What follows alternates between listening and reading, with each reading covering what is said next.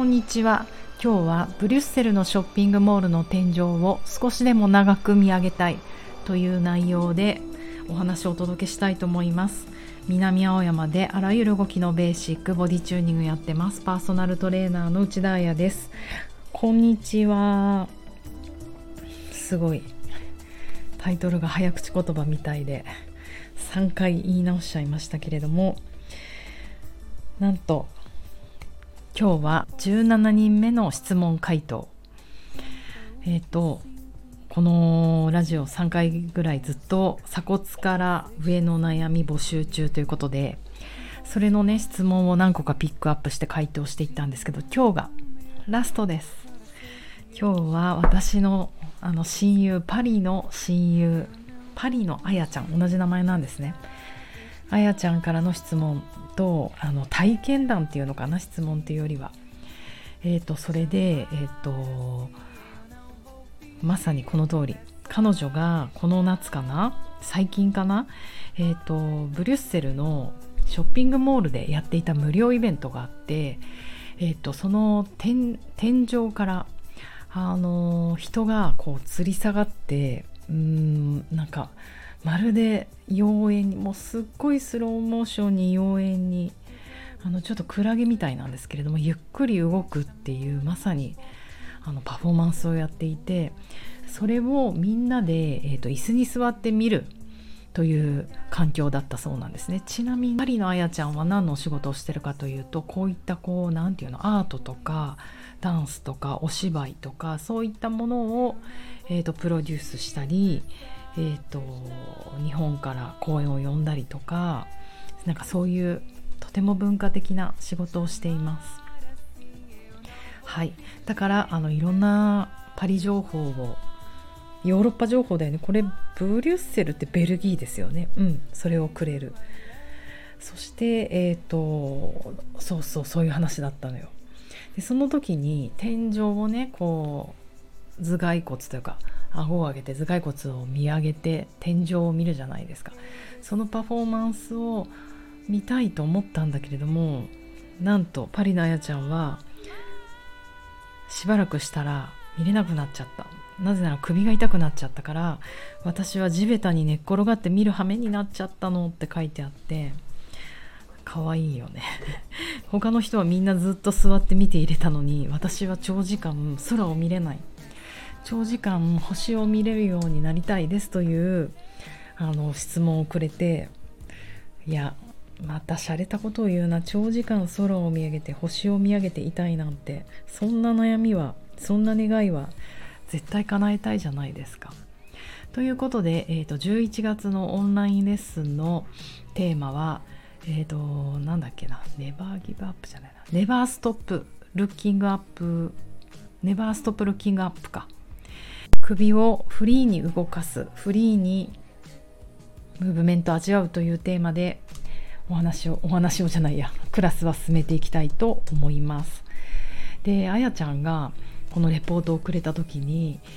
いい言葉だなと思ったのがうんとこのパフォーマーに対してね感想が彼は集中しながらも半分は外とつながっていて手を振ってくる観客に手を振り返す瞬間があったりして素敵だったってあのまさにこう本当にゆっくりまるでスローモーションまるでクラゲのように空気の抵抗ってなかなかないけどそれが水の抵抗を感じる水中でのように見せるってほぼもうメディテーションメディテイブティブな感じだと思うんですよ。それを半分メディテーティブしながらも外とつながるっていうのはやっぱり観客ですよね。観客とつながって観客がわーって手振ったりするとたまに手を振ったりするとかわー見てみたい。なんかめちゃめちゃ面白そうですよね。本当一緒に瞑想してる気分になれそう。そしてえっ、と終演後にねあやちゃんお話ししたみたいなんですけどこうフッフッフッフッだからはっはわかんないけどフッフッって息を吐いてる時があってそれが何だろうと思って終演後に聞いたら体がこわばっている時に横隔膜を緩ために緩めるためにやっている。犬みたいでしょう。かっこ笑いって言っていてこれ実生活でもできるといいんだよね。ってだけどこのパフォーマンス中の方が簡単だわってこのクロエちゃんという人は言っていた。そしてこのサーカス出身。一時サーカスをやめようと思った時にでもあの考えたパフォーマンスなんだってっていうことでいいですよね。こういう見るだけじゃなくてちょっとしたそのパフォーマーのコピあコピックだってトピックがあの聞けたりするのも本当あやちゃんのおかげで今年はねパリに行けなかった。去年の今頃ちょうどあやちゃんのところに居候させていただいてパリライフを楽しんでたんですけど行けなくてもこういうねちょいちょい情報をもらって私も、うん、ショッピングモールの天井を眺めて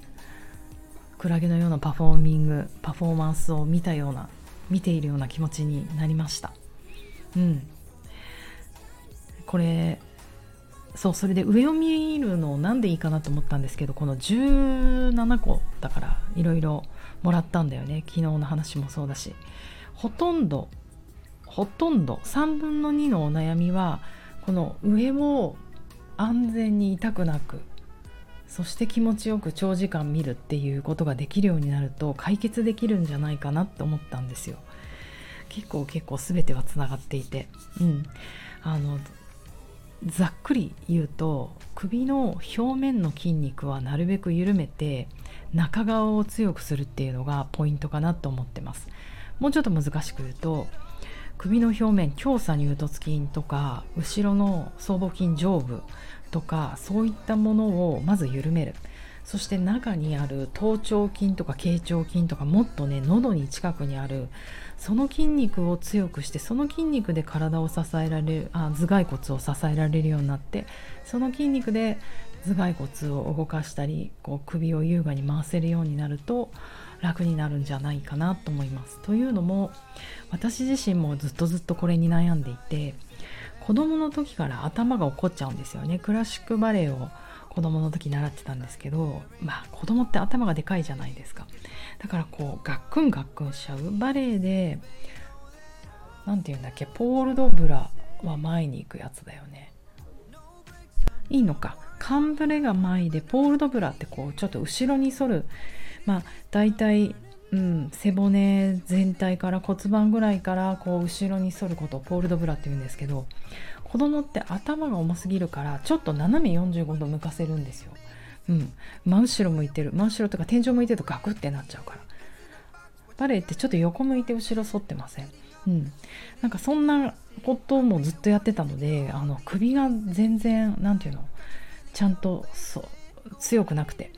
やっぱり格闘家みたいに床でこう充実柔術とかグニグニ、するような人たちじゃないと首って鍛えられないと思うんですよね。うん、だからやっぱりあの頭がグラグラでで今今もっていうか大人になってからこの何年ぐらい？45年？こうダンス復活させてもストリートダンス的なもの。やっぱり頭蓋骨がバコーンって動きすぎて首がう危ないって思う瞬間がいっぱいあった。これ永遠に治らないかなと思ってたけどふとあの頭頂筋この頸頂筋のことに気づいてもうここだけはしょうがないと思ってちょっと筋トレしたんですよ首の。そしたら今かなり首が痛くない。もう楽。あなんか怖くなくと安心して踊れる。早くガンってやる動きとかはちょっと未だに苦手ですけれどもなんかこうグルーヴ感な感じでこう首をアイソレーションするとかそういうことはセーブできるようになりましたね。前は頭が重すぎてそれをコントロールする筋力がなくてガックンだガックンだったんですけどでも頭蓋骨頭って相当重いので頭が安定しないと動きがかなりこうブレブレに触れられる触れるんですよ。触れる？揺れちゃう。だから頭の安定ってすごく動きの安定にもつながってそして心の安定にもつながるなって本当に思うので皆さんちょっとだけ大したことない大丈夫。ちょっとだけ筋トレしましょう。あと頭頂筋頸頂筋を鍛えてよかったなと思うのがやっぱり喉に近い筋肉なので、えーと、喉も守られるようになった気がします。うん。まあ、未だにあの喉をね風邪ひくと一番に引いちゃったりするけれども昔みたいななんか声がある日突然潰れてハスキーボイスになるみたいなああいうことってなくなったのでやはりこの首の位置頭の位置が安定してくれるくると軌道も安定するんじゃないかな声も安定するんじゃないかなと思ってすごくおすすめ。そんなワークを11月の25日かなはい。11時からオンラインレッスンでやろうと思っています。えっ、ー、とオンラインレッスンは本当あの初心者ウェルカムというかお家でやれるものばかりなのでアクロバティックなことをなるべくやらないようにしてでもエフェクティブ。そしてやっぱりちょっとやった気欲しいじゃないですか。体にいいことしたなっていう感覚があるようにあのゆっくり動いていくことをモットーというか、うん、やってます。なのでぜひ初めてなんだけどっていう人を遠慮なく来てください。あとはそうねえっ、ー、とオンラインのリアルタイムで参加できなくても、えーと、YouTube にてアーカイブで1ヶ月その動画を見ることできるんですね。だから1ヶ月復習もできますし初めての方もねそこから入ってくるとちょっとこう不安なくできるかもしれません。どんなレッスンやってるのかなっていう雰囲気がわかるだけでも楽しいかと思うのでエントリー大募集中です。では私も何あと2週間ぐらいあるの？はい。よりこのね首周囲のことを極めていこうと思うので皆さんどうかお楽しみに。そしてパリのあやちゃん素敵なトピックをありがとうございます。あやちゃんが1分でも2分でも3分でも長く星空を見れるように素敵なレッスン提供できるように頑張ります。どうもありがとう。では皆様良い一日をお過ごしください。